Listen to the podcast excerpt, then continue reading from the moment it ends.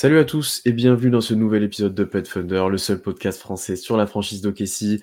C'est Pierre qui vous parle, je suis très heureux de vous retrouver pour un nouvel épisode. On revient après euh, une petite semaine, euh, une petite semaine sans épisode. On va parler du premier gros quart de la saison pour OKC. On approche des, des bientôt 25 matchs, un petit peu moins. Euh, OKC qui est très bien classé pour l'instant et qui s'affirme comme une équipe qui compte, on va dire ça comme ça pour l'instant.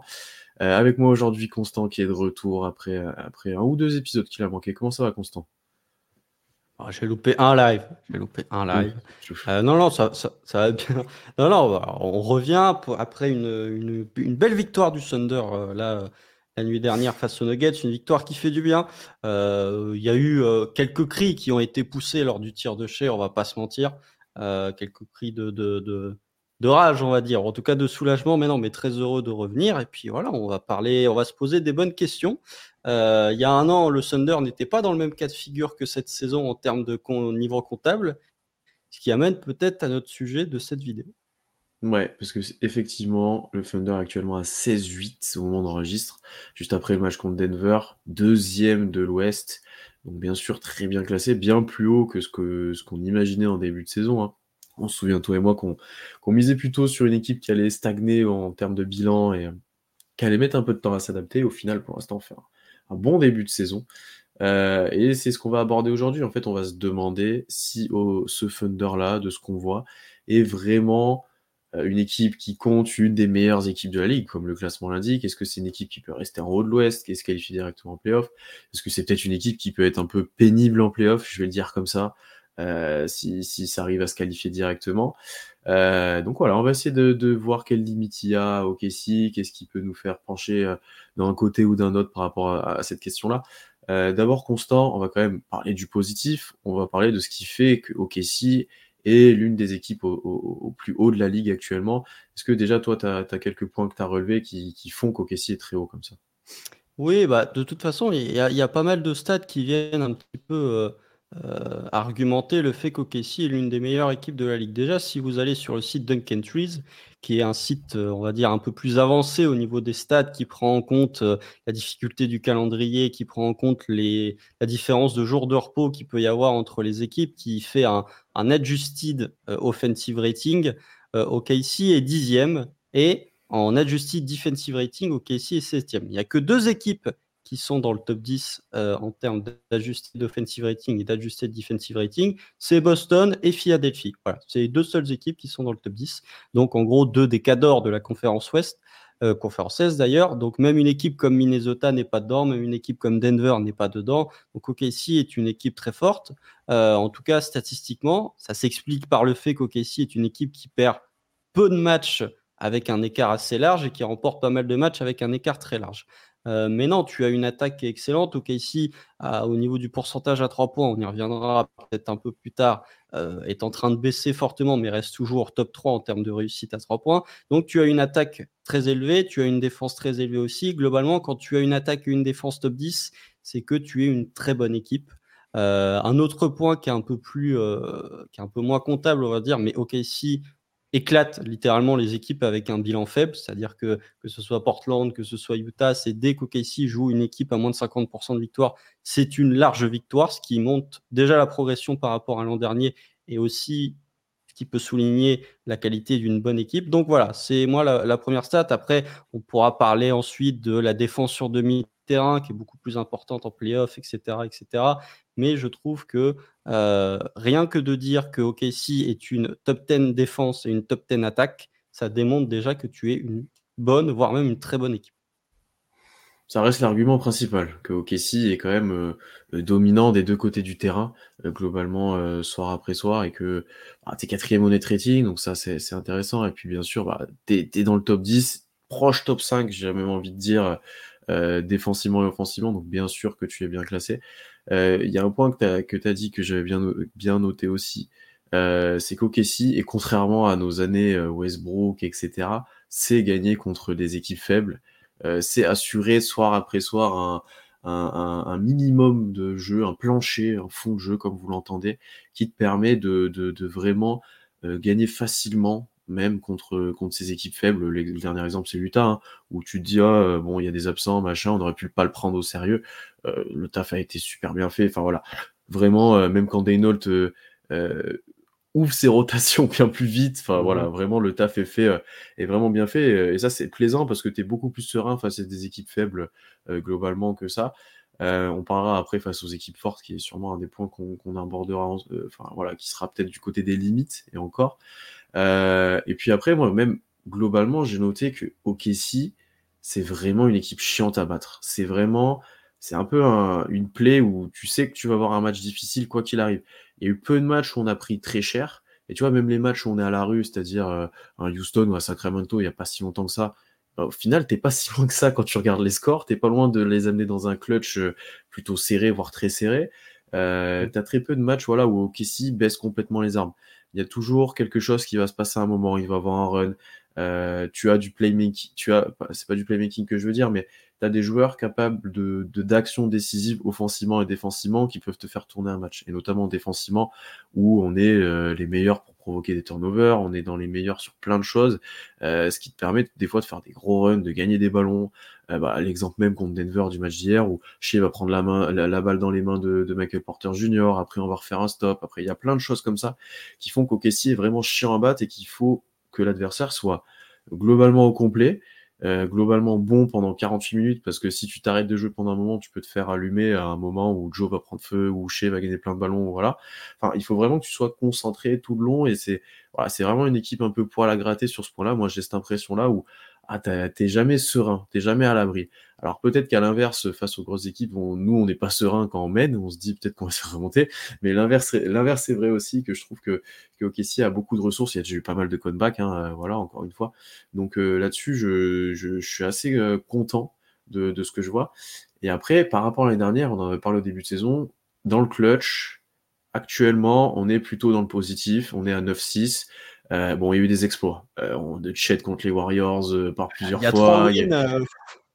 Ouais, il y, a, eu des exploits. Hier, chez, voilà, il y, a eu des. Mais, mais, en fait, globalement, tu as quand même cette impression-là que quand tu arrives dans le clutch, que tu que as Dagnol qui met son 5 ultime du moment, que tu as Shea qui passe en mode MVP, que tu as Chet, lui, qui, qui sent l'odeur du sang, j'ai l'impression concrètement dans ces moments-là où il a envie de contrer tout le monde. Et... Enfin voilà, tu as vraiment des joueurs qui, qui passent un step dans, dans, dans, leur mental, dans vraiment. Euh, euh, et, là-dessus, je trouve qu'on a progressé par rapport à l'année dernière pour l'instant. Bon, c'est ultra dépendant de chez, bien entendu. Mais, euh, mais globalement, je trouve qu'on a progressé dans le clutch, et ce qui fait que ben, des matchs serrés, comme hier, ou contre des grosses équipes comme tu auras peut-être plus tard, et ben, tu arrives à les remporter, tu arrives à les faire basculer. Et donc ça, pour moi, c'est un des points positifs. Oui, et puis même niveau comptable, c'est-à-dire que pour moi, tu as quand même, allez, tu as quatre mini-miracles sur tes victoires dans le clutch. Tu as le match à Cleveland, qui est le deuxième match de la saison, où on se met à mettre euh, ficelle pendant 2 minutes 30. Tu as le premier match contre les Warriors avec ce tir à 3 points de, de Chet. Euh, c'est la première fois que je parle à Wear Thunder depuis ce tir de malade mental d'ailleurs, euh, tir exceptionnel.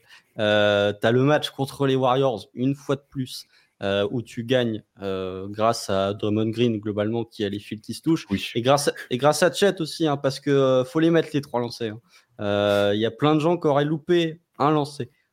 faut mettre les trois et puis là le match contre Denver est quand même assez assez pas un miracle mais on va dire qu'OKC n'était pas l'équipe dominante sur ce match, c'est plus un match de traînard et où finalement dans les dernières minutes tu parviens à faire le stop que tu n'as pas réussi à faire de la soirée et d'avoir le tir qui te permet de passer devant. J'ajouterais peut-être même le match contre les Mavs avec le 30-0 encaissé où euh, tu te retrouves à moins 6 et tu gagnes sur un tir de J-Dub et après tu as, as Luca qui fait marcher. Enfin bref, hein, beaucoup de scénarios qui sont favorables, on va dire, au Thunder. Il y a assez peu de matchs euh, a perdu sur des actions euh, euh ne pouvait pas récupérer. typiquement, la première défaite contre les Warriors, avec le, le lay-up de Curry. Euh, ça, c'est un truc qu'OKC a eu quatre fois en victoire, mais en défaite, ça n'est arrivé qu'une fois. T'as pas eu de gros tirs contre OKC qui n'ont pas été suivis soit d'une égalisation de Chet, soit d'un tir potentiellement de chez, hormis ce lay-up de Curry. Donc oui, je trouve que comme tu l'as dit, OKC est une équipe aussi qui est capable de, défoncer les grosses, les faibles équipes. Et l'an dernier, c'était un point qu'on avait souligné, c'était on avait un peu l'impression qu'OKC, le, le niveau d'OKC se nivelait en fonction du niveau de l'adversaire. C'est-à-dire que quand tu jouais une équipe faible, bah, tu n'avais pas forcément des gros leads comme ça qui pouvaient se créer. Quand tu jouais une équipe forte, tu n'avais pas des gros leads qui se créaient non plus. Mais il y a ce sentiment de domination, effectivement, ce côté où, euh, bah, en fait, on va même pas laisser l'opportunité à l'adversaire de croire dans le match. C'est très important aussi, c'est que les premiers quarts, les premières mi-temps du Thunder, tu ne les pas en traînant des pieds, potentiellement en mettant en confiance l'adversaire et tu démontes euh, l'adversaire en jouant un basket qui est le basket que tu joues lorsque tu affrontes des grosses équipes. Donc oui, je trouve que dans ce domaine-là, il y a progression. Effectivement, le clutch est très dépendant du niveau de réussite de chez Gideus Alexander. Il y a deux, trois actions qui potentiellement auraient pu basculer de l'autre côté et qui nous auraient fait peut-être tenir un autre discours parce que le bilan comptable serait peut-être un peu moins reluisant. Mais force est d'admettre que bah, c'est tombé dans notre sens. Est-ce que ça tombera dans notre sens toute la saison? Je ne sais pas. Mais pour l'instant, ça fait qu'OKC est deuxième de la conférence Ouest. Euh, devant des équipes qui sont qu'on voyait devant nous au début de la saison, des équipes équipes comme Denver, des équipes comme les Clippers, par exemple. Il n'y a que la défense de fer de Minnesota qui fait mieux qu'OKC. Donc voilà, c'est très satisfaisant parce qu'il n'y a aucun match, hormis le match contre Houston où tu n'es jamais vraiment dedans, j'ai envie de dire, il n'y a mmh. aucun match où tu es complètement perdu. Tu es tout le temps dedans, à minimum. Après, il faudrait peut-être en gagner un peu plus. quoi même contre Houston, t'es pas loin au final. tu te dis à quel moment on va vraiment lâcher. Euh, T'as quand même un jamais gagné. Euh. Oui, mais ouais, ouais, mais bon, tu vois, même là, tu prends pas un énorme éclat. Enfin, c'est assez bizarre. Je crois qu'il y a 15 quand même. un moment. Ouais, mais même 15 maintenant, euh, tu sais. Ça se remonte. ouais, mais avec l'adresse qu'on avait sur ce match-là, c'était. Oui. ouais, non, là, c'était infâme. Après, tu vois, même contre Denver, là, pour le coup, ça exécute bien, j'ai l'impression, dans le clutch tu sais, on arrive à trouver des bons tirs, on défend fort, on fait les bons stops, il n'y a plus de doute sur on switch, machin et tout, c'est, la défense devient beaucoup plus étouffante. Euh, je trouve qu'il y a vraiment un step qui se fait. Alors après, effectivement, euh, il y a des tirs, c'est tu jettes la pièce et quel côté ça tombe. Hein.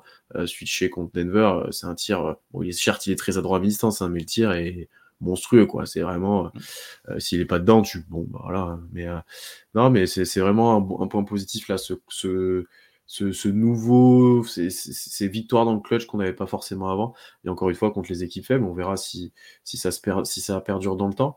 Euh, après, moi, il y a un autre truc qui, pour moi, fait qu'Ici marche actuellement, c'est l'espèce de hiérarchie qui est en train de s'établir. Alors, je dis pas qu'elle est optimale et qu'elle est euh, euh, qu'on ne doit pas trader, que voilà l'équipe est parfaite. C'est pas ça. Mais j'ai l'impression que vraiment, bon, à part Josh Giddy, tout le monde a un peu trouvé son rôle et sait à quoi s'attendre. Euh, Taché, c'est ton MVP, il est là, je pense, soir après soir, il a 30, plus ou moins 30 points tous les soirs. Euh, il est top 5, top 3 MVP selon comment vous voulez classer. Enfin voilà, c'est monstrueux, c'est un des top joueurs. Lui, il peut t'amener très loin. Mais tu vois, à côté de ça, maintenant, on a trouvé les deux lieutenants euh, qui sont de G-Dub, qui sont de Chet, qui, qui, à, qui, on va en reparler, tu demandes beaucoup notamment à J-Dub. Mais tu sais, tu sais, dans la hiérarchie, c'est eux derrière, c'est eux qui ont les ballons. Quand Shea n'est pas là, les deux sont sur le terrain pour essayer de limiter la casse. Enfin voilà, tu, sais vraiment eux. Et puis après, par rapport à des équipes quand même jeunes, par, rapport à nous et autres, et, et des équipes, en, bon, on n'est plus en développement maintenant, on est deuxième de la ligue. Mais euh, tu, tu, tu, as de la, un minimum de profondeur et un minimum de role player déjà, euh, déjà vraiment euh, marqué, j'ai envie de dire, vraiment sur lesquels tu peux compter on a parlé un petit peu off avant, Isaiah Joe, euh, c'est un role-player en sortie de banc. Je pense que globalement, il est dans la rotation de 99,9% des équipes NBA, voire 5%. Je vois pas qui ne le fait pas jouer. Enfin, tu vois, voilà. En fonction du banc, ouais. En fonction du banc et des profils, oui, mais il est même pas loin d'être. Euh, enfin, j'en parlerai après, mais il est même pas loin d'être qualif starter, très bien. Ouais, ouais. Tu vois, tu as un Kesson Wallace qui, qui, même en étant rookie, assure. Tu as un Ron Wiggins qui est très bon depuis le début de saison quand tu le fais jouer. Tu as Kenrich, même mm. s'il joue peu et que, que, que c'est un petit peu moins bon qu'avant, il est toujours là. Là, tu as Jeline qui sort du banc, qui a été bon contre Denver.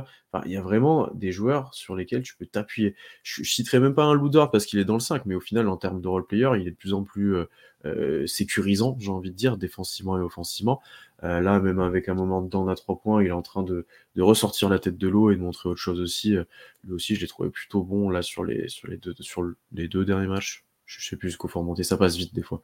Euh, mais voilà, et en fait, c'est cette hiérarchie-là pour moi qui a été établie, qui manquait parfois avant.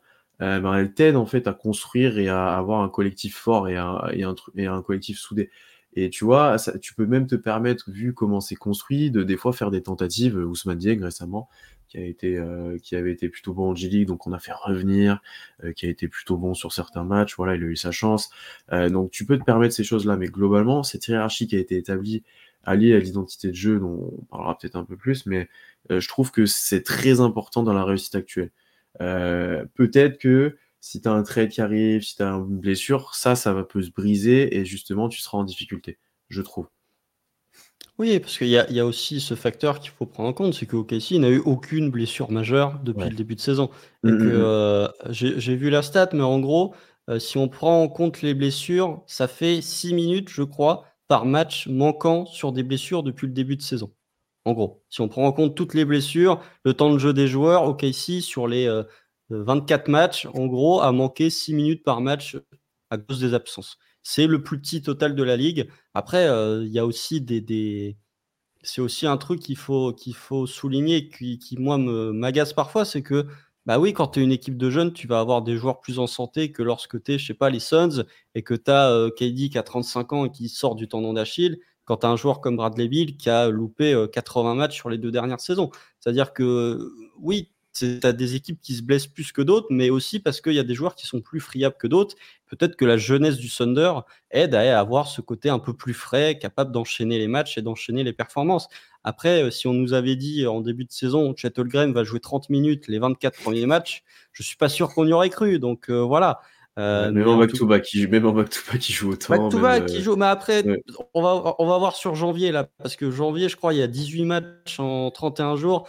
je pense que ça va peut-être commencer à tousser. En plus, c'est le moment où les rookies commencent à se manger le rookie wall. Il y a peut-être un moment où ça va être plus dur physiquement pour lui. Mais je trouve que, ouais, il y a ce, ce, ce côté, comme tu dis, hiérarchie, où bah, OKC n'est plus une équipe en reconstruction, mais on va dire que l'une des dernières étapes de ta reconstruction, c'est d'avoir une hiérarchie claire. Et une fois que tu as ta hiérarchie, tu peux partir mmh. sur autre chose. Donc, euh, oui, tu tu as clairement J-Dub qui est ton, ta deuxième option offensive. Tu as euh, Chet Holgrim qui parfois récupère un peu les miettes. Je trouve que on pourrait même encore plus l'inclure dans le jeu offensif. Parfois, je suis un peu frustré de, de comment lui aussi parfois se, se met en valeur dans le jeu offensif du Thunder. Mais oui, il y a euh, effectivement porté par un Shea Gidius Alexander de Gala, et derrière, tout le monde connaît son rôle. Euh, sauf peut-être Josh Giddy, encore une fois, c'est toujours la même problématique. Mais quelqu'un comme Ludort, qui, moi, je trouve un peu plus en dents de mais on va dire que les deux derniers matchs, il était bon euh, défensivement. Sur un match, c'est toujours un peu plus frustrant, mais dans les dernières minutes, tu sais que défensivement, Ludort est là. Il est très bon sur la dernière possession avant le tir de Shea contre Denver pour refuser l'écran et pour forcer une, euh, une, mmh. un tir en bout de 24 secondes de Nikola Jokic. Chet est très bon aussi sur cette séquence-là défensivement. Mais voilà, tout le monde connaît son rôle, tout le monde est, est porté un petit peu par ce que fait euh, Shea. Alors, il y a des séquences où bah, les joueurs doivent dépasser un petit peu ce rôle-là, donc ça donne des séquences qui sont très compliquées, notamment les séquences bah, où Shea est sur le banc où du coup J-Dub se retrouve avec beaucoup de responsabilités, notamment au début de quatrième quart-temps, et c'est globalement là où c'est le moment où tu as peur si tu es fan du Thunder. Les, les 4 minutes où Shea n'est pas sur le parquet, début de quatrième quart-temps, je trouve que c'est brouillon. Et là, justement, c'est des moments où les joueurs doivent dépasser un petit peu leur rôle et où je suis un peu plus inquiet sur ça. Mais sinon, oui, il y a un collectif qui se fonde, il y a un groupe qui est toujours mis en valeur. Il y a effectivement un rayonnement avec la superstar chez, mais d'autres se mettent très bien en mmh. valeur. Et même un, un joueur comme Isaiah Joe, euh, voilà, je trouve qu'on en, parlait en off juste avant. Oui, il a un peu fâché avec son tir, mais contrairement à un joueur, par exemple, comme je, je dis, bah, les défenses continuent de considérer Isaiah comme un tireur. Donc, euh, même s'il met pas dedans, bah, la défense réagit à la même, réagit pareil que lorsqu'il met dedans. Et euh, ensuite, ouais, défensivement, je trouve qu'il a franchi un palier qui est énorme. C'est-à-dire qu'il est de moins en moins ciblé, voire même plus du tout en fait sur certaines possessions. Et je trouve que dans l'énergie dans l'investissement qu'il a. Enfin, c'est lui qui va se battre au rebond euh, mmh. sur la dernière possession. Enfin, je trouve que ouais, Isaiah Joe, on est franchement pas très loin du calibre titulaire en NBA parce que l'attaque est très forte, l'association avec Shea est exceptionnelle, mais ça, ça datait déjà de l'an dernier. Mais c'est surtout les progrès défensifs qui, moi, me bluffent parce que je l'attendais vraiment pas à ce niveau-là. Et c'est peut-être le switch, le, la progression qui lui manquait pour être ouais, un joueur calibre NBA qui peut potentiellement finir des matchs face à de très bonnes équipes. Là, en vrai, tu lui ajoutes, euh, euh, on va dire, un peu plus de démarquage, de mouvement au ball, et qui commence de faire. Hein. Il y a eu une situation là où il se démarque, il va prendre un tir à mi-distance sur un end-off qui refuse et tout. Euh, tu lui ajoutes un peu de ça pour qu'il ait un peu plus régulièrement des tirs ouverts, parce que là, il est vraiment ciblé hein. en attaque, il a plus, d'espace. Euh, T'es face à un très très bon joueur. Honnêtement, je pensais pas qu'il pouvait se développer comme ça. Euh, et pour revenir à ce que tu as dit, tu vois, moi, les minutes sanché, alors j'ai peur, hein, et, euh, mais du coup, c'est un truc que, comme je regarde souvent un replay et je lis les messages en fait dans la conversation, et je vois quand ça a peur, quand ça dit, ou quand je lis les récaps avant les matchs, je vois, et du coup, j'analyse vraiment si c'est ce, ce qui se passe. Et en fait, globalement, alors, tu es forcément moins bon sans chez ça, il n'y a pas trop de doute. et voilà, et tu, et tu potentiellement, tu peux, tu peux euh, l'écart euh, augmente un petit peu ou, ou alors euh, ton avance diminue. Mais je trouve que globalement, et c'est peut-être ça qui fait un bon bilan, et que J-Dub est très bon depuis le début de saison quand même, sur la majorité des matchs, je trouve que ces minutes-là, c'est brouillon, mais tu prends pas des runs. on a là aussi, encore une fois, on a vécu des trucs à l'époque. C'était dantesque ce qu'on prenait quand les stars n'étaient pas là je trouve que là, globalement, euh, la majorité des matchs, tu prends pas des runs. Et, euh, et quand Shea revient, t'as pas eu un écart de points tant que ça. Hein. Contre Denver, c'est le cas, par exemple. T'as pas un si grand écart de points que ça quand, quand tu joues sans Shea. Euh, je crois que quand Shea revient après en, en, première mi-temps, t'es à, en, es à moins 3. Quand il revient en deuxième, c'est même quand il revient que tu prends un run, que tu passes à moins 10. C'est avec lui. Euh, donc il y a, y a, plusieurs matchs où je regarde ça et honnêtement les, les, le delta qu'il y a, que tu prends, n'est pas si immense que ça. Après, j'ai envie de dire heureusement qu'il y a encore des faiblesses et que Sanchez est moins bon, sinon euh, on aurait vraiment des très grands, euh, très grands espoirs sur la saison. Mais euh, et je pense qu'on en reparlera en limite. si J-Dub est bon, t'es bon. Et même si Chet est là, tu vas t'en parler un petit peu. Chet, je le mets moins important. Bon, c'est pas défensivement, mais offensivement, parce qu'il peut pas créer pour lui-même, il peut pas créer pour les autres pour moi. C'est vraiment trop eh. limité pour l'instant tu vois, moi, j'ai tendance à dire, ouais, il va te mettre un fadeaway, ouais, il va mettre un drive, mais c'est de la finition euh, euh, où il y a déjà un décalage, tu vois. Tu lui donnes pas la balle et tu dis, vas-y, fais quelque chose pour l'équipe. Enfin, tu vois, alors qu'on fait ça avec J-Dub. On fait vraiment ça avec J-Dub quand, quand je suis sur le banc, on lui donne la balle, on lui dit, bon, bah, vas-y, joue ton pick and roll et fais quelque chose. Euh, va sur ta gauche, prends un tir, etc.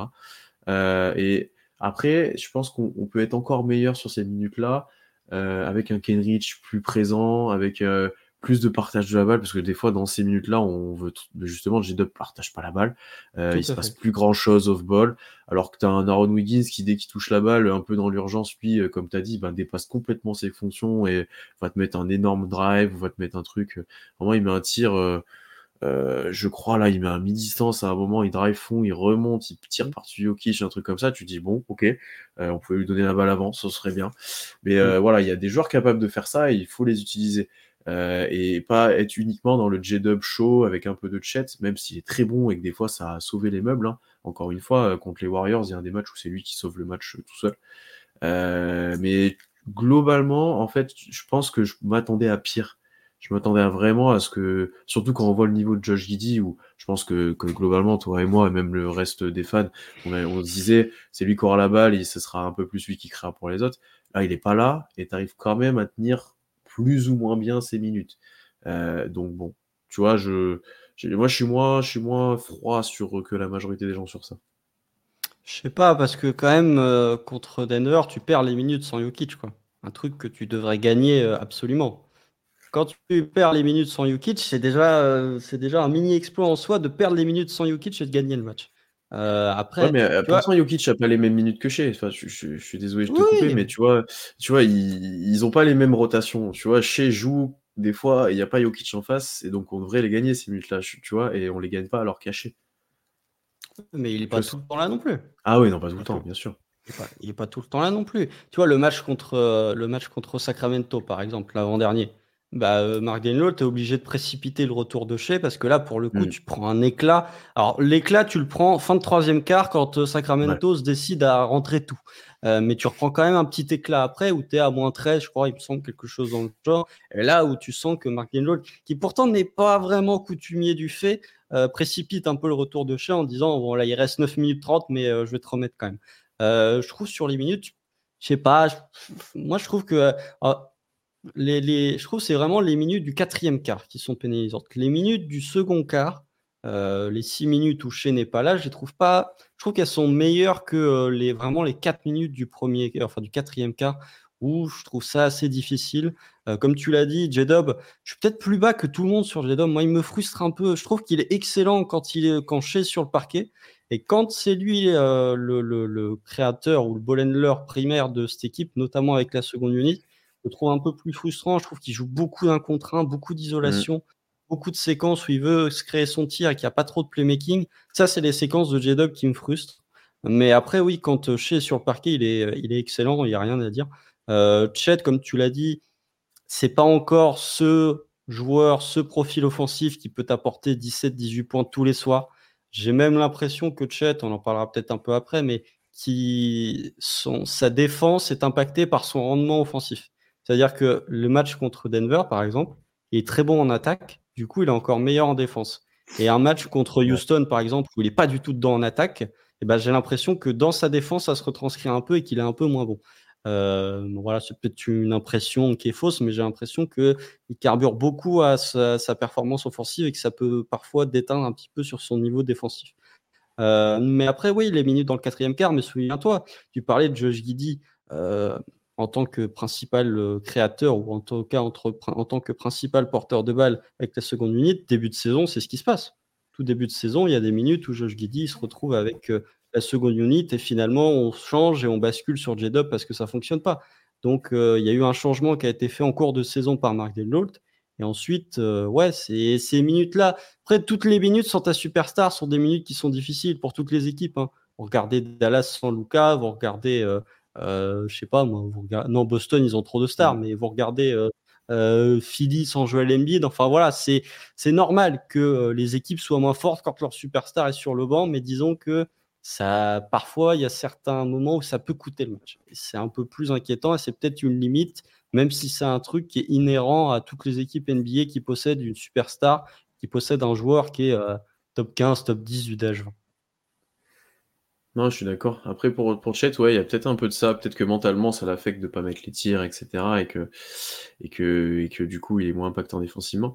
Et après, tu as toujours, bah, contrairement à un Boston ou à d'autres euh, équipes, euh, quand tu vraiment qu'une seule superstar et que derrière, bah, tu as des secondes options, tu te dis est-ce que c'est bon, est-ce que bah, des fois ça marche bien, et des fois non. Et c'est le cas pour J-Dub, hein, où bah, il y a des matchs, il assure. Bah, après, effectivement, c'est beaucoup dans le scoring, c'est beaucoup dans la création pour lui-même et euh, je joue mes un contre un et voilà.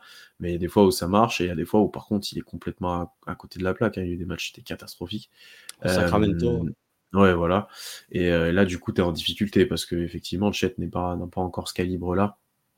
Et mais moi, si j'aimerais bien que ça soit le cas, avoir un vrai collectif filé en sortie de banc NBA, tu vas trouver des solutions collectives, vraiment, c'est compliqué, c'est compliqué. Donc, euh, effectivement, Daynold est un peu obligé d'adapter toujours ses rotations à, à ces besoins-là, à ces problèmes, à ces problèmes-là, pardon. Et, euh, et ouais, bah, pour l'instant, on va dire que qu'on sert on n'est pas, on pas serein à chaque fois, mais, euh, mais ça passe. C'est ça que c'est plutôt ça.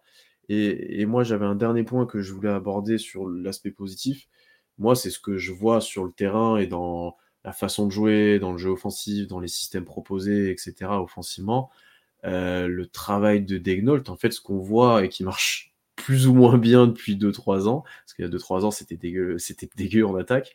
Et ben là, en fait, quand tu le personnel pour, ah, ça commence d'être assez agréable et ça commence de bien fonctionner. Alors bien sûr, Taché qui est un top player, qui est un... J'aime bien cette expression, c'est un, un, scoreur professionnel. C'est un, c'est, un scoreur pro. C'est, de, c'est quoi Michael Cage qui dit ça souvent, non? Mais elle, je trouve ça, je trouve ça, c'est un scoreur professionnel. C'est voilà, il sait comment mettre ses points, il sait faire tout seul, voilà. Mais au-delà de ça, Plein de trucs qui sont grave intéressants. Bon, t'as toujours ce jeu très espacé, t'as toujours ces end-off, t'as toujours voilà, ce jeu très en mouvement. Mais alors, les écrans petits petits, t'as Azaya Joe qui est constamment utilisé en poseur d'écran ou en faux poseur d'écran, même j'ai envie de dire, où il fait mm. semblant de poser l'écran. Euh, tu vas faire euh, changer de côté tous tes joueurs pour solliciter l'aide et en fait ta shake attaque pendant ce temps-là de l'autre côté. Enfin, tu vois, tu as des micro trucs un peu bêtes, mais qui te permettent en fait à l'attaque de fonctionner. Et ce genre de truc là, pour moi, en fait, c'est on le fait depuis un petit moment Et là, ça commence de payer et j'ai l'impression que ces choses-là, bon, il y aura toujours des ajustements, des choses à voir, hein, mais euh, c'est des choses sur lesquelles tu pourras t'appuyer euh, dans le futur, que ce soit des matchs compliqués ou pas, et voilà, tu as des choses qui marchent en fait. Euh, bon, bien sûr, tu as beaucoup de 1 contre 1, tu as beaucoup de ces choses-là, bon, c'est la NBA, mais globalement, il y a plein de petits trucs et que, que Daynolt a été, a été, comment dire, acclamé un petit peu pour ça, hein. surtout en début de saison, il y avait beaucoup de trucs, qui, bah, notamment avec l'écran d'Azaya là tout le monde en parlait à un moment, il y a eu mmh. six vidéos d'affilée dessus, mais il y a plein de petits trucs comme ça si vous regardez les matchs. Ouais, il n'y a pas de grand système euh, posé, écrit, etc., mais il y a plein de choses et de situations qui sont créées. Il y en a une avec un moment où on marque peut-être deux ou quatre points par match sur ça, avec deux écrans à l'opposé de la balle, et il y a toujours le joueur qui flash au bon moment sous le cercle et qui est tout seul. Euh, la défense oublie toujours. Euh, voilà, souvent c'est Wiggins d'ailleurs qui fait ça. Mm. Euh, voilà, il y, a plein de petits trucs qui sont assez agréables à regarder.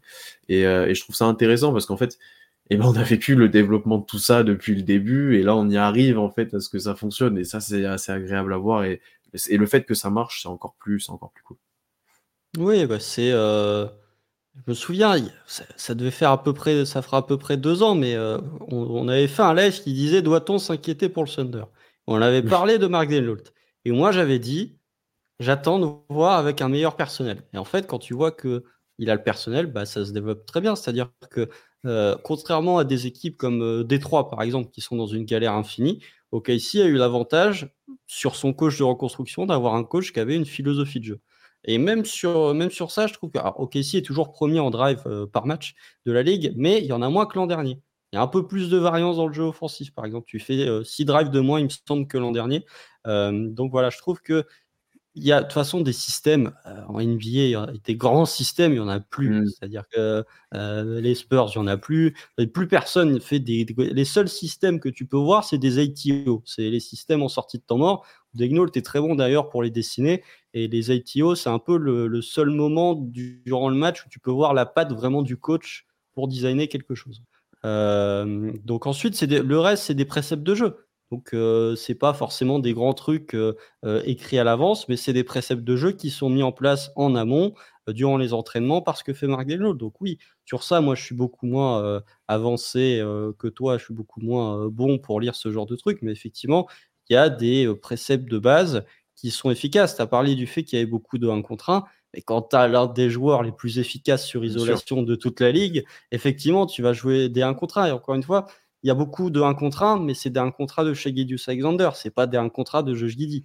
Quoique, il y en a euh, une fois de temps en temps. Mais euh, voilà, c'est fructifier, exploiter les zones de jeu où les joueurs sont les meilleurs. C'est-à-dire que Isaiah Joe, euh, de temps en temps, il va attaquer un close-out, ce qu'il a fait sur, contre Denver, justement, et que je trouvais intéressant. Euh, enfin, pas un tackle à mais il y a un joueur qui sort sur lui et du coup, il va tenter un tir à mi-distance. Il, met, euh, il, met, à un moment, il provoque une faute euh, en transition. Il joue son 1 contre 1. Il passe le joueur sur. en fait, il fait une feinte de tir, mais il garde son dribble. Mm. Il passe le joueur. Il va provoquer la faute. J'ai dit Ah bah ouais, et eh ben allons-y. merci Isaiah de ajouter des choses comme ça. Mais ouais, ouais, je vois ce que tu veux dire.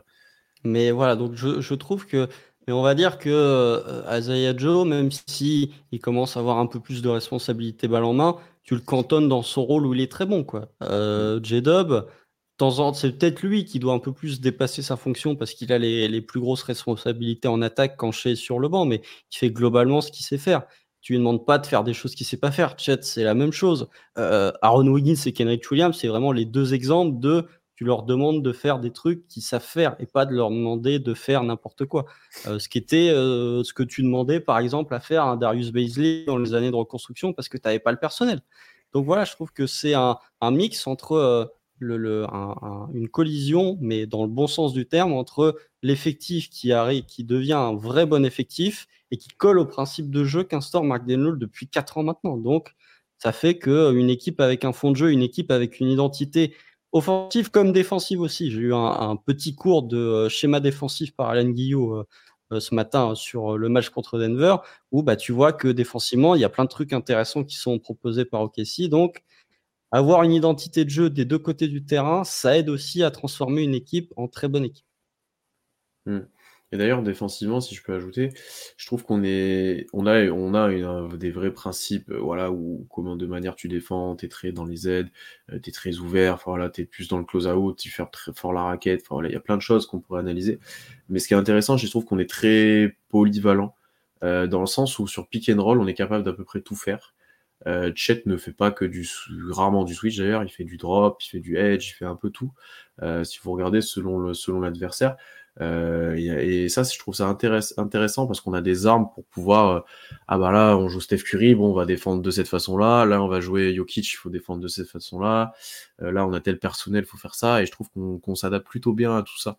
Euh, on n'est pas dans, on fait ça, on reste sur nos principes et voilà. D'ailleurs, on fait pas mal de zones aussi hein, sur des certaines séquences où tu es plus petit ou ces choses-là et qui marchent plutôt bien parce que tu es actif et voilà. Euh, donc euh, non, non, mais je, suis d'accord avec toi que d'avoir cette identité-là des deux côtés du terrain, c'est un vrai plus et c'est quelque chose que je pense que même même quand tu es en construction, c'est quelque chose qui nous on était assez, moi j'étais assez content d'avoir quand même un truc où tu vois ce que tu veux faire. C'est pas on donne la balle à un joueur au hasard et puis il met ses points. Ça, je trouve ça très intéressant et du coup de voir que ça évolue encore et encore et encore et que le taf est fait, en fait, globalement, euh, c'est mmh. vachement intéressant. Et là, d'ailleurs, en parlant de système, l'un des seuls que je pense, je connais vraiment le nom d'OKC parce qu'il a bien fuité, c'est le Minnesota, là, en sortie. on a vu la même vidéo, je pense. Euh, ouais, bah, celle-là aussi, tout le monde en parlait. Du coup, j'essaye celui-là de le voir quand on le fait en match et c'est assez intéressant de voir ça euh, quand t'as d'un coup les deux joueurs qui sprintent dans les corners pour les sécher, aller jouer sur un. C'est assez drôle à voir celui-là. Et on sait que, ah, celui-là, il est plutôt efficace, il est plutôt drôle comme système. vous essayerez de regarder ce que ça donne. Euh, il n'est pas fait tout le temps. Ah non, je, ne peux pas faire ça à chaque fois. C'est pas possible. Non, mais c'est-à-dire que le... envoyer les deux joueurs dans le corner, ça c'est tout le temps fait. Mais de faire le système Minnesota qui est de sprinter euh, suite au rebond, enfin suite au lancer, c'est pas mmh. toujours fait. Mais euh, non, mais ça, oui, ça. je pense qu'on a vu la même vidéo sur le truc, mais ça, c'est fait depuis des années, ça aussi. Euh, sachant que le Minnesota, maintenant que tu as Chet qui arrive en trailer derrière, c'est encore plus chiant pour les défenses adverses. Où tu as Chet qui, fixe toute la défense et qui amène vers le cercle et tu as Chet qui arrive derrière pour sanctionner. Euh, non, mais voilà, ça, ça, me faisait penser à ça. C'était une petite interlude tactique. Euh, est-ce qu'on parle un petit peu des limites maintenant? Là, on a parlé beaucoup en positif. On a déjà lancé le débat sur notamment J-Dub, mais on va compléter un petit peu ça. Est-ce que pour toi, en gros, on va plutôt dire ça, qu'est-ce qui pourrait faire qu'Okessi en fait va descendre au classement et peut-être un peu plus haut que ce qu'il devrait être? Euh, Hormis les blessures, parce que ça c'est toujours un élément à prendre en compte dans une saison, hein, malgré tout, euh, il faut pas, voilà, tâcher, euh, je, touche du bois là, mais tâcher qui se pète pendant trois semaines, bah, ta saison elle change du tout au tout. Donc surtout si chez se pète, même un joueur comme Chet, si Chet venait à être indisponible, défensivement, la perte serait immense. Euh, on a vu sur les. Il loupe combien de matchs J-Dub Il en loupe 3, 3 de suite? Ouais. a réussi à, se. À Je crois qu'OKC fait 2-1 sur les trois matchs. Oui, c'est ça. Euh, c'est Portland, Chicago et Philadelphie. Match contre Philadelphie, euh, tu perds dans le clutch. mais c'est un match serré parce que tu as Chet qui est en 34-11 avec à 5 sur 11 à 3 points. Euh, là, pour le coup, tu avais besoin de la production statistique de Chattelgram beaucoup plus que ce qu'il peut apporter chaque soir. Donc voilà, pour moi, la limite, c'est euh, effectivement, c'est euh, déjà l'efficacité à trois points. Tu sens que quand tu rebaisse, ça devient plus dur quand même d'attaquer. là, sur les dernières semaines, allez, sur les dix derniers jours, on va dire, elle est en chute, elle est en bonne chute et ça t'a coûté des matchs. Typiquement, le match contre Houston, avec une adresse équivalente à celle de début de saison, c'est un match que tu remportes le match contre Sacramento, on peut pas reprocher l'exécution parce que tu as quatre tirs à trois points qui sont grands ouverts dans les trois mm. dernières minutes. Tu en as deux de Chet, un de Joe et un de J-Dub, mais ils tombent pas dedans et du coup, ça fait basculer le match du côté de Sacramento. Et il y a une autre limite, c'est un peu ce qu'on a esquissé en parlant de J-Dub et de la seconde unit.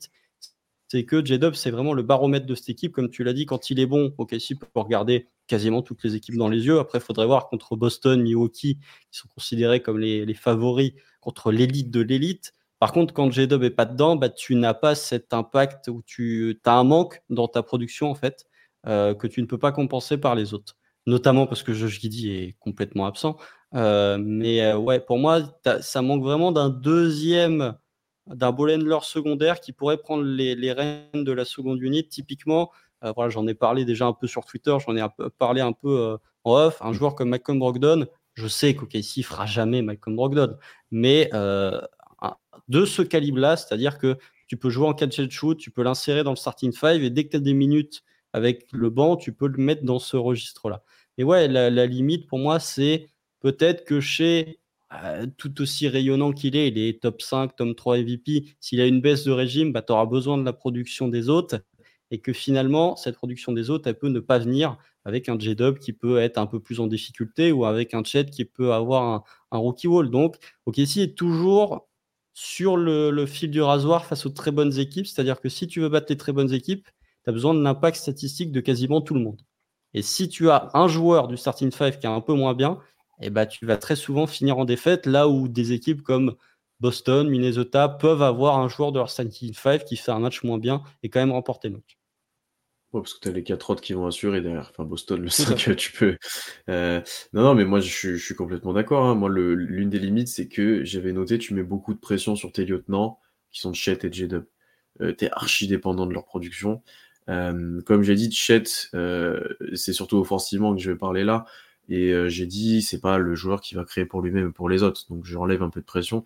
Et là, tu as vraiment bien résumé la chose. C'est J-Dub, ton facteur Factor X, c'est presque réducteur pour dire, euh, euh, parce que c'est souvent un joueur du banc, etc. Là, c'est vraiment lui qui, est, qui, va, euh, qui va presque décider du sort du match ou si tu, tu vas pouvoir espérer quelque chose, parce que vraiment, tu sais ce que Shea va produire. Chet, c'est plus ou moins régulier aussi, mais bon, tu t'adapteras offensivement. Mais si Jedom n'est pas là, c'est devient très compliqué. Il faut que tu aies un énorme match de Dort, il faut que tu enfin, tu vois, faut que aies quelque chose d'autre. Et en fait, ça devient vraiment compliqué si, si lui ne répond pas à un minimum présent, s'il met pas au moins une quinzaine de points, euh, avec plus ou moins une bonne efficacité, ça devient très compliqué. Et du coup, on, demande quand même ça, même si j'ajoute Chet à, un rookie et un sophomore. Euh, Alors certes, J-Dub avait beaucoup de responsabilités à Santa Clara, euh, dédicace à Guillou, mais euh, l'année dernière, il n'avait pas tant que ça non plus. Là, tu lui demandes beaucoup de choses, c'est lui qui doit porter la balle, c'est lui qui doit scorer, euh, alors que par exemple contre Denver hier, il met 2-3 dunks, enfin, c'est très bien joué, il met des gros lay-ups et tout, mais il fait aussi des très bons taf off ball. Enfin, tu vois, il y a, y, a, y a, plein de manières de l'utiliser. donc ouais, c'est archi, archi dépendant de lui, et effectivement, je comprends totalement que du coup, tu te dises, ouais, si on ajoute un joueur euh, soit qui peut assurer un peu les choses derrière, soit d'un calibre vraiment deuxième option, euh, là, le, la rumeur Laurie Markkanen, un petit peu, qui est sortie depuis 2-3 jours, je trouve qu'en en soi, je comprends totalement. Je, je, elle fait sens, en fait, euh, dans, dans, dans, les besoins qu'on a. Tu dis, si tu as lui, bah, offensivement, tu as un autre joueur sur lequel te reposer. Ce que je comprends totalement. Après, on n'est pas à l'abri qu'un J-Dub se développe là-dedans. Mais, mais actuellement, voilà, es, tu lui mets beaucoup de pression et beaucoup de poids sur les épaules quand je n'est pas là. Euh, c'est un super joueur.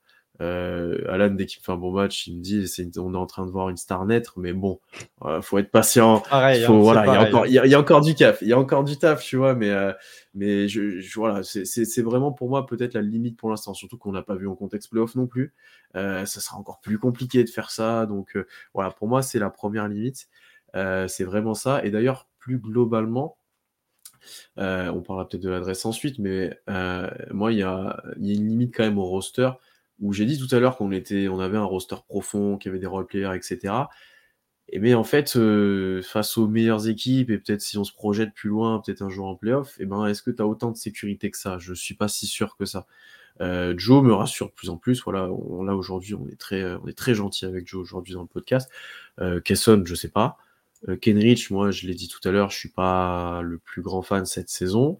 Euh, ça peut être compliqué. Il y a Wiggins que j'adore aussi cette saison, mais après, voilà, ça s'arrête là. Et au final, euh, quand tu as quand même un Josh Giddy dans le 5 qui est, euh, qui, qui, est l'ombre de lui-même, euh, que bon, Loudort, lui, il aime bien les playoffs, mais enfin, tu vois, globalement, tu n'as pas tant de joueurs vraiment sécurisés. Pour la saison régulière, tu es large, parce que tu as même on met du Bertans, c'est un peu euh, qui tout double. Oh, mais, ça, ouais, par contre, ouais. mais voilà, mais tu vois, t'as même un Missich en soi. Bon, nous, toi et moi, on est plutôt en mode, ben, en vrai, il est pas si bon que ça quand il joue, mais peut-être que voilà, tu pourras le, le, sortir un peu de sa boîte de temps en temps. Même Dieng a pas été ridicule, loin de là, lors des dernières sorties. Voilà, t'as des joueurs en saison régulière, tu te dis, bon, lui, il peut peut-être apporter un petit boost. En playoff, c'est pas ça. En playoff, euh, t'es à 8, euh, t'as des mecs qui jouent, ils sont prêts, il faut que tout le monde soit au rendez-vous pour que tu gagnes les matchs. Et pour l'instant, ah, je sais pas, je, j'attends encore un peu plus et on saura sûrement peut-être qu'à la fin de saison si on arrive jusque, jusqu'à, jusque là. Mais euh, ouais, c'était peut-être la petite limite, moi, en plus, que je voulais ajouter, en plus de, de, de, des lieutenants qui sont encore en développement, j'ai envie de dire. Ouais, bah, justement, c'était mon point, c'est que euh, si on en vient à se poser cette problématique de la rotation à 8 en playoff, c'est que la saison, elle est réussie. C'est-à-dire que OKC s'est qualifié en playoff et que euh, dans ce cas-là, enfin, une qualification, c'est-à-dire que même si OKC termine septième ou huitième et se qualifie en playoff via le play-in, moi je signe. Hein. je ne demande pas à ce que OKC reste deuxième de la conférence Ouest, euh, sachant que ça risque pas de rester euh, tel quel. Mais non, je trouve que, tu vois, cette problématique des, des huit joueurs, c'est une problématique qui se pose à pas mal d'équipes finalement. Tu regardes Denver, bah ouais, ok. Bah avec la perte de Bruce Brown, faut que tu responsabilises mmh. Christian Brown, qui est un joueur de deuxième année. Faut que tu responsabilises Peyton Watson, qui est un joueur de deuxième année. Faut que tu responsabilises Julian Rother, qui est un rookie. Tu regardes euh, une équipe comme Jackson même, hein, qui n'était pas fou. Oui, euh, Jackson, mais qui a un peu plus d'expérience, on va dire, euh, mmh, et mmh, qui fait un début de saison qui est plutôt correct. Mais même une équipe comme Phoenix, qui malgré tout le star talent qu'ils ont, bah, ça amène leur lot d'incertitudes sur qui est le cinquième titulaire, Qu'est-ce que tu fais? Est-ce que tu privilégies un peu plus un profil offensif ou défensif avec euh, les ailiers que tu as? Donc, euh, les Lakers, c'est la même chose. Ils ont des difficultés. Il faut sortir Austin Reeves du banc. Alors, ils ont énormément de blessés. Jackson Hayes, Christian Wood, Vanderbilt, euh, euh, Torian Prince. Enfin, voilà, je trouve que c'est des, des, problématiques qui se posent à pas mal d'équipes. Tu que les Clippers, mais comme les Clippers, eux, ils tournent déjà à 8 en régulière, ils n'auront pas cette problématique-là. mais je trouve que, ouais, c'est c'est déjà, si on se pose la question de quelle est ta rotation à 8 pour les playoffs, c'est que selon moi, la saison est déjà réussie. Après, je vais revenir, sur, je vais revenir sur un autre point. Tu as parlé de, de Laurie Markkanen. Je trouve que rapidement, je trouve que c'est pas forcément. Tu me dis Laurie Markkanen est transféré au Thunder, je suis très content. Mais je pense pas que ce soit ce, que, ce dont tu aies besoin euh, immédiatement. C'est-à-dire que Markkanen, il a un peu le syndrome OG Anunobi, c'est que on se concentre uniquement sur les points positifs en oubliant les points négatifs. C'est-à-dire que Laurie Markkanen, euh, offensivement, c'est quand même un trou noir. Il fait très peu de passes. Alors oui, c'est un excellent finisseur. Hein. Il n'a pas besoin forcément d'exister et d'avoir la balle pour exister, mais c'est quand même un trou noir en attaque. Et défensivement, est très compliqué. Et je pense qu'il y aurait beaucoup de schémas défensifs que tu ne pourrais pas faire, en tout cas pas aussi bien si tu avais Laurie Markkanen mm. euh, défensivement pour terminer les matchs. Euh, après, oui, on, m'a dit oui, mais comparé à Josh Giddy. Mais si tu compares tout à la défense de Josh Giddy, effectivement, si on met tout au, prisme de Josh Giddy, c'est effectivement ça va être beaucoup mieux. Mais c'est pour ça qu'un joueur comme Brogdon, euh, moi, je trouverais ça intéressant, même si ça se fera jamais. Euh, mais le poste est moins, tu vois, c'est le poste où tu as du monde, j'ai envie de dire. Tu vois, je pense qu'il y a le front de courte aussi sur, sur Mark Allen qui, qui est assez intéressant. Oui. Taille, poids, etc.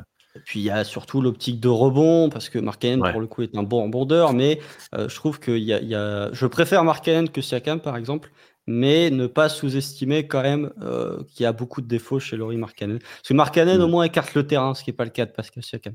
Euh, offensivement, tu auras des passages où ça sera injouable. Enfin, chez Markkanen, Chet, euh, c'est injouable.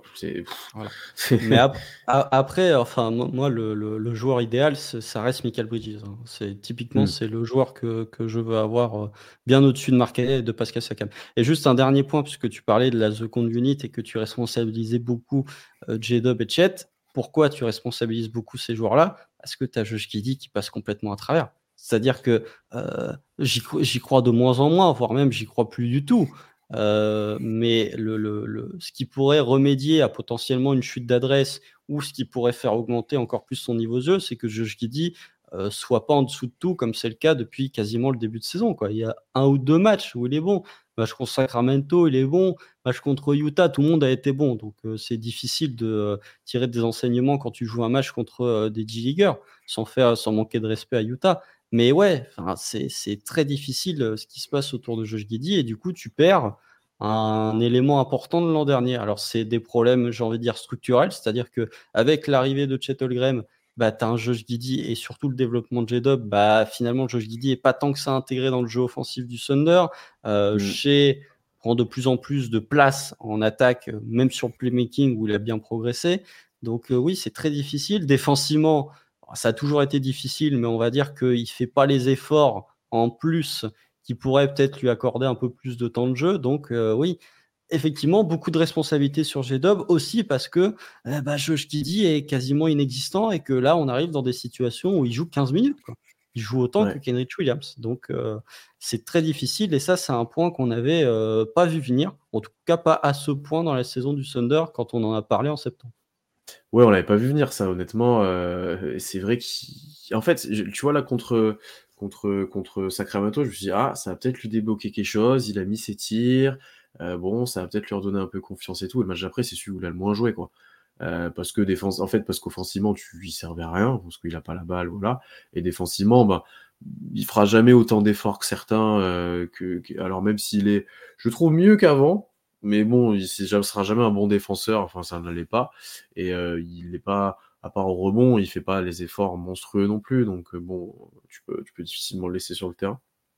Mais ouais, en fait, ça, ça te limite un peu dans, bah, dans, dans, pas mal de points qu'on a dit avant, il pourrait, il pourrait largement aider là-dedans, en fait.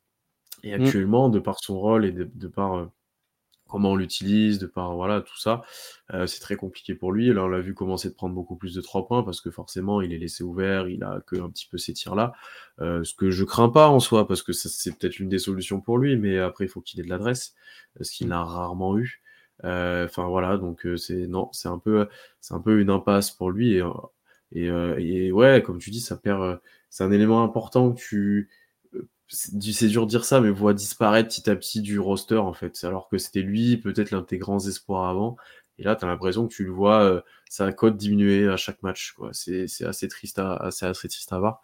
Et on parlera pas du hors-terrain qui doit en plus l'affecter et affecte un peu notre vision aussi là-dessus. Donc, euh, euh, c'est assez compliqué pour lui. et tu as, mentionné un petit truc aussi sur ta prise de parole. Tu as parlé du rebond. C'est une des grandes limites sur le début de saison. C'était la c'était la, la, guerre sur ça, euh, tout le monde en avait marre et tout.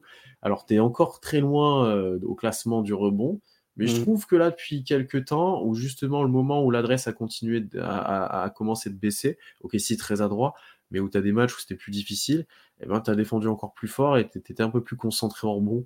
Et euh, il y a des matchs où c'était beaucoup plus positif là-dessus. Alors, on va pas être une équipe dominante en rebond comme peuvent l'être, je sais pas qui sont les meilleures équipes en rebond, mais Denver doit l'être. Orlando. Orlando aussi, oui, voilà. Euh, mais euh, je trouve qu'il y a des fois où on a fait beaucoup plus les efforts. Et pour coup, là, j'ai envie de mentionner un peu tout le monde. Parce que, en fait, c'est un peu collectivement que j'ai l'impression que il y a eu cette prise de conscience où bah, bah ça, ça en a parlé dans, dans, les, dans, les, médias et au final, ça a répondu un petit peu derrière. Alors, tu as toujours des situations où bah, tu n'arrives pas à prendre un rebond. Euh, mais tu vois, là, même le dernier match contre Denver, en soi, euh, physiquement, tu sais que en termes de poids et tout, t'es es à la rue euh, face à Gordon, face à Jokic, même Michael Porter Jr. Hein, qui est grand et assez physique. Mais je trouve que t'as tenu, t'as tenu euh, plus ou moins bien. Alors t'as adapté, t'as mis Jelin, etc. Et globalement, je trouve que t'as tenu et que ça arrive de plus de matchs où t'arrives à tenir. Euh, si vous lisez tous nos récaps, je pense qu'il y a de les matchs sont un peu moins régulièrement, enfin en négatif, il y a un peu moins régulièrement l'air off. Et ça, c'est quand quand même bien. Ça enlève une petite limite au Thunder. Après, euh, qu'on ça a pondéré parce que tu vois, le match contre Denver, par exemple, sur le tir demeuré pour euh, passer à plus 3, euh, c'est suite à un robot off aussi où Chet là, mais mm. en fait, il la perd. Enfin, là, pour le coup, je trouve que Chet, il doit être meilleur au rebond parce que tu as, des situations où il a la position et où il n'arrive pas à prendre le rebond. Ça, c'est un des points sur lesquels il doit s'améliorer. Et si tu regardes sur les 10 derniers matchs, oui, bah, OK, si est 26e en pourcentage de rebond défensif. bon, bah, c'est voilà, quoi. C'est c'est pas bien. Quand tu es 26e, c'était dans le bottom 5, mais bon, c'est pas non plus euh, euh, suffisamment pénalisant pour te faire perdre les matchs, on va dire. Match contre mm. Golden State, quand même, le, le, dernier, là, euh, avec les trois lancers de Chet, il me semble que les Warriors ont quand même 22 rebonds offensifs. Euh, là, c'était beaucoup. Enfin, c'est un match qu'OKC doit pas gagner hein, globalement. C'est que les Warriors shootent à 40%, ont 22 rebonds offensifs, mais par contre, ils perdent 30 ballons et OKC a 35 lancés. C'est que tu euh, crées, je sais pas combien de turnovers. je crois que c'est Je crois que c'est 27. 27 ou 28. non? 27 ou 28, ouais, quelque chose comme ça. Mais euh, oui, le rebond est moins pénalisant. à voir aussi, ça, dépend pas mal de l'adversaire et des stretches des équipes que tu joues. Est-ce que euh, là, sur le stretch, là, c'est quoi la semaine prochaine? C'est Memphis qui n'est pas une bonne équipe au rebond. C'est Lakers, euh, Clippers. Et après, je sais plus, j'ai oublié. Mais est-ce que c'est des fortes équipes au rebond? Tout dépend de l'adversaire aussi. Donc, euh, on va dire que c'est moins pénalisant. Ça n'a jamais été très pénalisant dans le clutch. C'était un point qu'on avait déjà souligné lors de nos épisodes de tout début de saison. Mais effectivement, c'est un peu mieux aussi parce que l'une des, enfin, l'un des problèmes du Thunder au rebond, c'était effectivement que tu manquais de time et que tu avais beaucoup de joueurs passifs. Tu avais beaucoup de joueurs qui mmh. regardaient la balle et qui ne faisaient pas forcément les efforts. Là où j'ai l'impression que euh, sur euh, ce stretch un peu plus récent, les joueurs font un peu plus les, font un peu plus les efforts en rebond Encore une fois, je vais citer l'ultime rebond d'Azaya Joe sur la dernière possession face aux Nuggets où euh, bah, il fait, euh, je sais pas, il fait 1m80 ou un, non, il est plus, plus grand que ça. Il doit faire 1m86 et pourtant il te prend le rebond euh, parce qu'il fait des efforts. Donc Chet doit, doit, être meilleur dans ce domaine, c'est sûr. Mais je trouve que c'est l'amélioration au rebond passe aussi parce qu'il y a plus d'efforts qui sont faits et que tu regardes moins la balle avec 4 joueurs plantés. Mmh. Euh, j'avais noté quand même une dernière limite, et là c'est plus en termes de confrontation. Euh, il y a pas mal de, de, de, de, personnes, notamment dans le match contre Denver, qui nous disaient Ouais, on aimerait bien taper un gros de l'Ouest quand même, on n'arrive mmh. pas à les battre, etc. Et ce qui est assez vrai parce que euh, tu avais perdu contre les Pels, tu avais perdu contre Denver le premier match, alors tu avais battu les Mavs sans Kyrie, mais tu t'étais fait un peu peur. Euh, tu avais battu les Lakers, par contre, non, si je me trompe pas? Ouais, mais les Lakers en deuxième nuit de back-to-back avec une rotation à 8. Voilà sur un match un peu donné. Au final, tu avais perdu les Rockets aussi, tu as perdu les mm. Kings deux fois. Bon, les Warriors, est-ce que c'est un gros vraiment de l'Ouest? Je ne sais pas actuellement vu le classement et vu le voilà. Et puis les circonstances de victoire. Enfin, mm. euh, c'est, normalement, tu, tu pourrais avoir euh, deux victoires qui basculent de l'autre côté pour Golden State, que ce serait pas un scandale. Hein. Donc, euh... Tu avais perdu Minnesota aussi d'ailleurs. Enfin voilà. Et ce qui c'est un argument valable en fait parce que effectivement, ok, si euh, bah, déjà il y a un moment on en avait parlé, tu étais en négatif sur les matchs de ta conférence, tu gagnais le concours des équipes de l'Est. Euh, ça ça a un petit peu corrigé parce que tu avais des matchs plus accessibles, à 8A par exemple. Euh, mais c'est un vrai truc et en fait au-delà de ça, moi je me questionne plus et là je me projette encore une fois très loin dans la saison. peut-être sur des confrontations de play-in, play-off, il y a des profils d'équipes qui correspondent plus ou moins bien. Sacramento, typiquement, on n'arrive jamais. Pourquoi? Parce que ça, as Sabonis qui, qui a le type d'intérieur qui nous embête beaucoup, euh, au sol, physique, etc., qui fait un peu tout. Euh, et t'as Fox qui est le type d'arrière qui nous embête beaucoup parce qu'il va mm. trop vite. En plus, maintenant, il tire de loin. Enfin voilà, donc ça devient assez compliqué de le défendre. Euh, mm. Minnesota nous fait, nous embête beaucoup parce qu'il nous domine physiquement dans la raquette. Un Gobert a assez maltraité de Chet sur la confrontation. On attend la deuxième. Ça arrive à des gens bien. Oui, très bien. Mais tu vois, euh, il y a une deuxième confrontation bientôt là, euh, donc on va après Noël. Ça évolue, mais mais euh, voilà, voir sur sur ces équipes-là, parce que moi j'ai l'impression, voilà, c'est des équipes qui nous qu'on a du mal, qu'on a du mal. J'aurais tendance à dire qu'un Zion par exemple nous poserait beaucoup de problèmes, donc j'attends de voir si on quand on joue New Orleans comment ça se passe à voir, mais ouais, c'est plus dans ces équipes-là, tu vois, nous on dit souvent par exemple qu'un Dort face à à des tout petits arrières, il a du mal. Euh, face à. Euh, ah, j'ai perdu. Qui c'est qu'il avait joué où il avait eu beaucoup de mal? Euh, un tout petit Maxi et Thérèse Maxi aussi. Tu vois contre Philadelphie euh, bon, Curie ça doit te dire mais, mais voilà tu vois on a des profils d'équipe en fait plutôt j'ai l'impression euh, auxquels on arrive à répondre ou pas. Et ça sera peut-être à compter ou peut-être à surveiller sur le fil de la saison si face à ces équipes là ou ce type d'équipe on arrive à trouver des solutions euh, est-ce que tu arrives à défendre les gros intérieurs où à chaque fois tu te fais matraquer? Est-ce que les petits arrières, à chaque fois, ils te prennent de vitesse? Voilà, il y a des petites choses comme ça, regardez. Oui, bah justement, le calendrier va euh, favoriser dans ce sens-là, puisque alors prochain match c'est contre Memphis. Alors ok, si entame un, stretch où euh, avant le mois de janvier qui va être l'enfer sur terre, ok, si joue 7 de ses 8 prochains matchs à domicile. Euh, déjà, il faudrait qu'il y ait un peu plus de monde au Paycom Center. D'ailleurs, la nouvelle salle a été votée parce que ça, on l'avait pas dit euh, la dernière reste. fois. ouais, euh, enfin, Oklahoma City, enfin, le Thunder reste à Oklahoma City. Clay Bennett est très content. non, mais en tout cas, le stretch. Bon, tu, tu reçois Memphis, dernier match avant le retour de Jamorant. J'espère que ce qu'on a dit sur maltraiter les équipes faibles va s'appliquer, sinon on n'aura pas l'air bête. tu reçois les Clippers. Les Clippers qui sont très chauds, qui sont en deuxième minute back-to-back, qui seront allés du côté de Dallas la veille. tu reçois les Lakers tu reçois Minnesota. Après, tu fais back-to-back Minnesota où tu joues New York. New York, c'est une équipe physique. Les joueurs en deuxième soir mm. de back-to-back, c'est un peu chiant. Tu retournes à Denver, comme si on ne devait pas y aller euh, une fois par mois, c'était pas suffisant.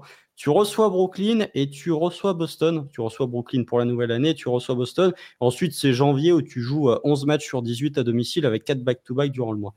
Euh, là, tu vas avoir des vrais tests parce que tu as des concurrents directs, tu as les Clippers, les Lakers, les Wolves, voilà, c'est quatre, trois équipes pardon, qui sont bah, dans ton range. Allez, Minnesota un peu au-dessus, mais globalement des équipes avec lesquelles tu espères te battre pour le classement mm. d'ici la fin de saison, avec des profils radicalement différents. Minnesota, c'est la meilleure défense de NBA. Les Clippers, en attaque, ça commence à prendre toute sa, tout son volume. Et les Lakers, c'est plus un registre intérieur avec du Anthony Davis, du LeBron James et finalement assez peu de scoring de l'extérieur, on va dire, via du shoot à trois points. Donc ça va être intéressant de voir comment OKC va réagir. Euh, peut-être que euh, OKC peut faire, je sais pas, sur les sept matchs là que je viens de citer, non, les huit matchs que je viens de citer, quel est le, je sais pas, OKC peut faire 6-2. 6-2, t'es bien. 6-2, je crois. Plus, 5. Ah, parce que 5-3. Minnesota, Denver, Boston, bon, ouais, plus 5-3, on va dire que l'objectif c'est 5-3, quoi.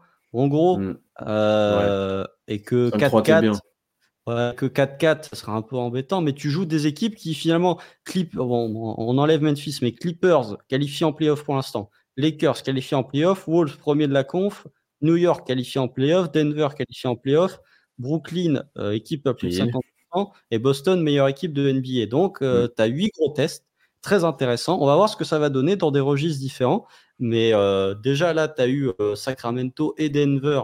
Effectivement, je rejoins ce que tu disais. Moi, je voulais un, statement game, comme on, comme on pourrait dire. Bah, la victoire contre Denver, c'est peut-être une statement win. On va voir sur les autres matchs là durant le homestand si OKC est capable une nouvelle fois de se mesurer à des grosses équipes de l'Ouest et capable potentiellement de les battre. De toute façon, si, mm. tu veux te, si tu veux te qualifier en playoff, voire même si tu veux te qualifier en playoff directement, tu es obligé de battre ces équipes-là. Il va falloir aller en chercher, ouais. Bah, au bout d'un moment, ça va être, ça va être obligatoire, effectivement. Non, je suis d'accord avec toi que ces matchs-là vont être très importants, d'une part dans le classement, d'une part dans, dans l'image que tu vas envoyer à la ligue aussi, mine de rien. Euh, si tu commences de vraiment taper des gros soir après soir, ah, ça va commencer de faire, ça fait causer hein, déjà, mais déjà ça va commencer de vraiment nous prendre encore plus au sérieux. Et je pense que c'est important aussi de passer par là euh, euh, avant de faire des, des, déclats, etc. Il faut que tu montes sur le terrain, que tu, peux affronter n'importe qui et taper n'importe qui. Et, euh, et, globalement, on l'a fait pour l'instant. On va attendre de la confirmation, mais, mais on, peut être assez optimiste vis-à-vis de ça, parce que tu vois, on parie sur un 5-3, 4-4, c'est quand même c'est quand même plutôt correct sur ces équipes-là. Hein. donc, euh, euh, donc non, ça va être plutôt intéressant cette fin d'année du côté d'Okessi. Peut-être juste pour finir, du coup, maintenant qu'on a fait un peu le tour de tout ça, de ses limites, etc. Euh, pour toi, est-ce qu'Okessi va rester là? Qu'est-ce que, jusqu'où on peut aller en fait? Est-ce que tu as changé un petit peu d'avis? Bon, c'est un peu tôt pour dire un prono, mais est-ce que ça t'a fait quand même changer un petit peu d'avis sur notre promo de base? Non, non. Je pense que, en fait, Soit la réponse c'est non, soit la réponse c'est euh, c'est trop tôt, il faut euh, voir encore, tu vois, peut-être mm. que euh, quand tu auras joué les Wolves, les Clippers, les Lakers et Boston, tu vois, si on dans deux semaines là, quand on refera un podcast où on reparlera, peut-être que j'aurai changé d'avis parce que j'aurais vu un échantillon. Donc soit c'est non parce que euh, tu es toujours très proche des grosses équipes que tu affrontes, mais tu es toujours court. Donc, du coup, euh, c'est bien d'être court, hein, mais ça change, euh, enfin, ça te donne rien, hormis une défaite. Je trouve qu'au niveau du classement, OK, ici, à trois défaites de moins que les Pels qui sont 9e. Donc, en gros, 9e, tu joues pas un match à domicile du play-in. Hein. Donc, il n'y a pas suffisamment d'écart qui s'est créé. Il y a beaucoup d'équipes dans la conférence Ouest qui sont sur des winning street ou qui sont sur des belles séries sur les dix derniers matchs. Euh, les Clippers qui ont gagné 7 de suite, les Rockets qui ont gagné 5 de suite, même les Pels qui commencent à bien remonter. Attention une équipe comme Phoenix qui, euh, certes, a 4 défaites de plus que le Thunder, mais qui va quand même, je pense, se relever à un moment. Donc il va falloir faire très attention. Je pense que pour moi, l'objectif n'a pas dévié, c'est-à-dire que même avec ce que montre le Thunder, je pour moi, tout résultat au-dessus de la septième place, c'est du bonus. C'est-à-dire que pour moi, le, euh, si tu termines cinquième ou sixième, évidemment, je serais ravi. Mais si OKC termine septième de la conférence Ouest, je ne serais pas déçu. Pour moi, vraiment, en dessous de la septième, huitième place, ça commencerait à être décevant. Donc euh, voilà, je pense que euh, les joueurs doivent se fixer l'objectif de terminer le plus haut possible. Mais nous, en tant que fans, je me dis que l'objectif reste toujours la qualification en playoff, peu importe le scénario. Ouais, moi, moi au-delà du bilan comptable que, que je vois changer, c'est, je suis peut-être un peu plus euh, optimiste sur, euh, sur le, la fin de saison, en fait, sur ce qui arrivera.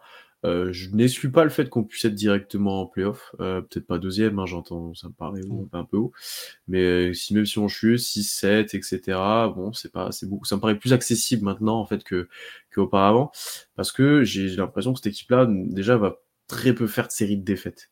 Dans, comment elle est, dans, l'état d'esprit qu'il y a. On va pas enchaîner huit matchs de défaite. Enfin, tu vois, ça, c'est impossible. Ça me paraît vraiment improbable.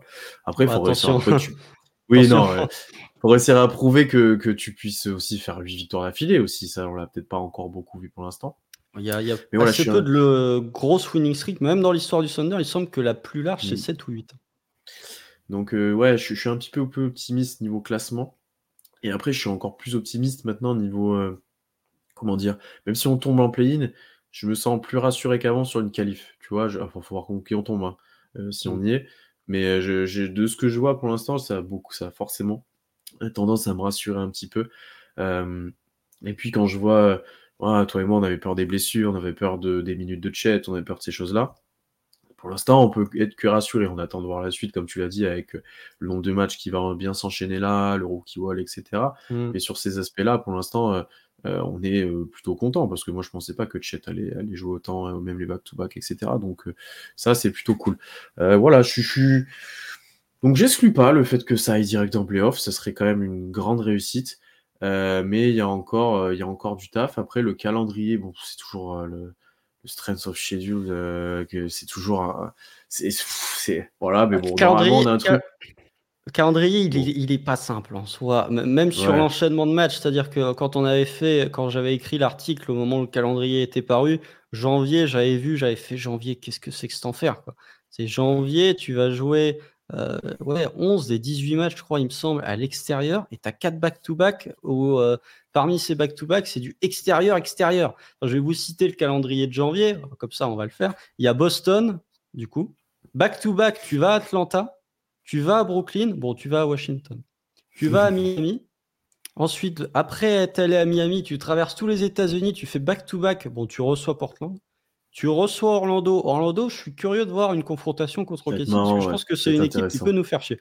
Ensuite, le traditionnel back-to-back Clippers, Lakers, enfin Lakers, Clippers, euh, celui face aux Clippers, ce sera pour le Martin Luther King Day d'ailleurs. C'est le dernier match du Martin Luther King Day. Ensuite, tu vas à Utah. Aller à Utah, c'est pas si simple que ça. Tu vas à Minnesota, tu reçois Portland. Ensuite, tu fais back-to-back, tu vas à San Antonio. Tu vas à New Orleans. Bon, tu vas à Détroit. Bon, alors là, si tu perds, euh, bon. Euh, après avoir, après, après t'être reposé contre Détroit, back-to-back, tu reçois Minnesota et tu termines le mois de janvier en recevant Denver. Donc euh, voilà, le calendrier au niveau des adversaires que tu affrontes, il y a des matchs prenables. Portland, Utah, Détroit, San Antonio, Portland deux fois d'ailleurs. Mais enchaînement de matchs, beaucoup de matchs à l'extérieur, beaucoup de back-to-back. C'est peut-être là où OKC peut, euh, contrairement à l'an dernier où en janvier on avait tout explosé, c'est peut-être là où tu peux être testé, où les corps peuvent être testés et où ça peut être un peu plus difficile pour notamment un Chet par exemple ou pour un Kesson Wallace.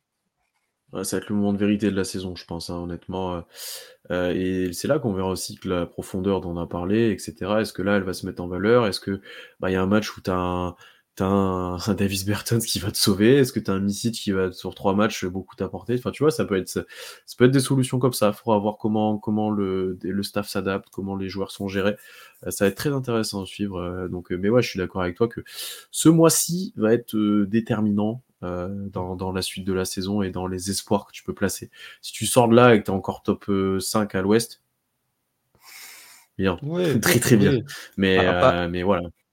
Après, il y, a un truc aussi, bon, toi et moi, nous n'y croyons pas, mais potentiellement un trade, on ne sait jamais, euh, qui peut potentiellement chambouler l'effectif. On sait que euh, voilà, il y a le, il y a le cas Misic qui est un peu paradoxal, il y a le contrat de Bertans qui a été renégocié aussi, donc euh, on n'y croit pas. De toute façon, même les années où Casey était contender, Presti faisait jamais de gros trades durant la, enfin, en cours de saison, mais mmh. Ne, disons jamais, jamais. Euh, les rumeurs de Jake Fisher, moi, j'y crois pas des masses. Surtout, bah, quand c'est le, surtout quand c'est le même gars qui dit que euh, en 2021, OKC avait proposé le 6 plus chez contre Cade. Mais euh, voilà, on n'est jamais à l'abri et potentiellement, ça peut remodeler l'effectif. Donc voilà. Mais je suis d'accord avec toi que là, le, jusqu'au jusqu'au 1er février, c'est un stretch qui va être pas décisif, mais qui va bien nous permettre de juger la valeur du Thunder. Le 6 plus chez contre Cade. Sûr. Non, non, mais voilà. Euh, on va arrêter là. Merci en tout cas bah, d'avoir écouté jusque-là, si vous, avez- si vous en êtes là. Euh, bah, on se retrouvera très vite pour un, nouvel- un nouvel épisode. Euh, voilà, ça va être les fêtes. On vous prévoit bien sûr le Thunder Quiz. On l'a un petit peu teasé, on va voir quand il se fait, etc. Mais suivez ça Ah, faut que je regagne là, ça y est. Oui, on est constant, euh, serait de retour dans la participation, du coup. Euh, en attendant, abonnez-vous partout, du coup, toutes les plateformes d'écoute, euh, Twitter, X, Instagram. On n'a pas encore Threads, mais ça devrait arriver. Peut-être un jour. Oh là là. Euh, Non, mais voilà, Spotify, bien sûr, sur Twitch. Enfin, là, voilà. Euh, N'hésitez pas aussi à laisser un commentaire là où vous pouvez. Ça fait toujours plaisir de vous lire euh, si vous voulez soutenir, si vous voulez soutenir le compte. Et puis voilà, d'ici là, c'est ce que je peux vous souhaiter en tout cas, c'est de passer de bonnes fêtes. Reposez-vous bien, profitez-en pour regarder pas mal de Thunder. Et puis voilà, globalement, c'est à peu près tout ce qu'on peut vous souhaiter. À bientôt, on se retrouve très vite. Salut à tous. Salut.